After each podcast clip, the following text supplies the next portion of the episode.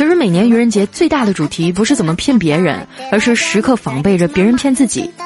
今年的愚人节啊，我也像往常一样，在心里预演了一万种被骗的可能。我甚至还上网看了愚人节防被骗攻略。结果一早上没有人骗我，到了中午也没人骗我，到了下午竟然还是没有人骗我。眼看这一天就要这么过去了，我只好打开电视机看了一会儿新闻联播。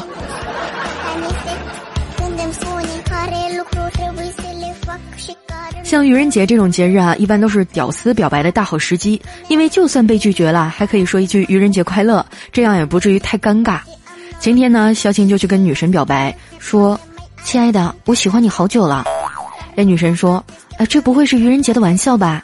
你要是四月二号表白，我一定答应你。”啊，肖青当时高兴的不得了啊，彻夜难眠。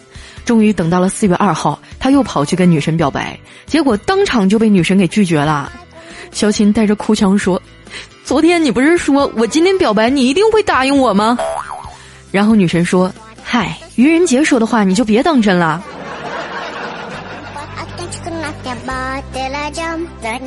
小琴又一次惨遭拒绝啊，心情特别抑郁，就和怪叔叔去酒吧借酒消愁。叔叔语重心长的教育他说：“追女孩啊，你得用对方法。”小青说：“什么方法呀？”正说着呢，从门外进来两个女生。叔叔跟他说：“你看着啊！”然后一拍大腿就开始嚎啊：“我他妈就是个傻逼呀！人生都荒芜了，除了钱，你说我还有什么呀？”俩女的一听啊，马上就停了下来。其中一个看了看怪叔叔，说：“大哥啊，有啥想不开的呀？要不老妹儿陪你喝一杯吧？”